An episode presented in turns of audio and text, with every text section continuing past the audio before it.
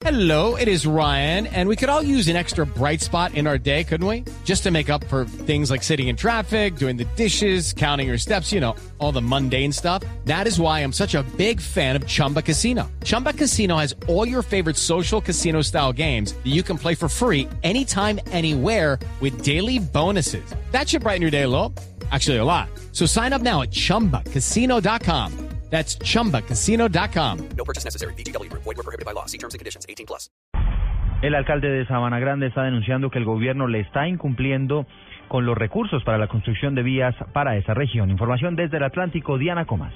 Para el alcalde de Sabana Grande, Gustavo de la Rosa, el gobierno nacional le sacó maleta a los municipios del oriente con las obras complementarias para hacer vías en esas poblaciones. Dijo que están embolatados 12 mil millones de pesos que se les había prometido con la concesión Autopista del Sol, la que construyó el peaje. Nosotros, por lo menos, Sabana Grande y Santo Tomás, quería hacer una vía que intercomunicara los dos municipios por dentro.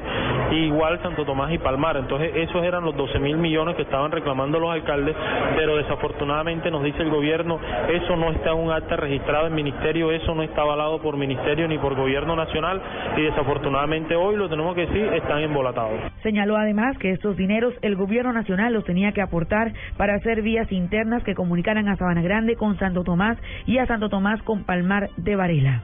En Barranquilla, Diana Comas, Blue Radio.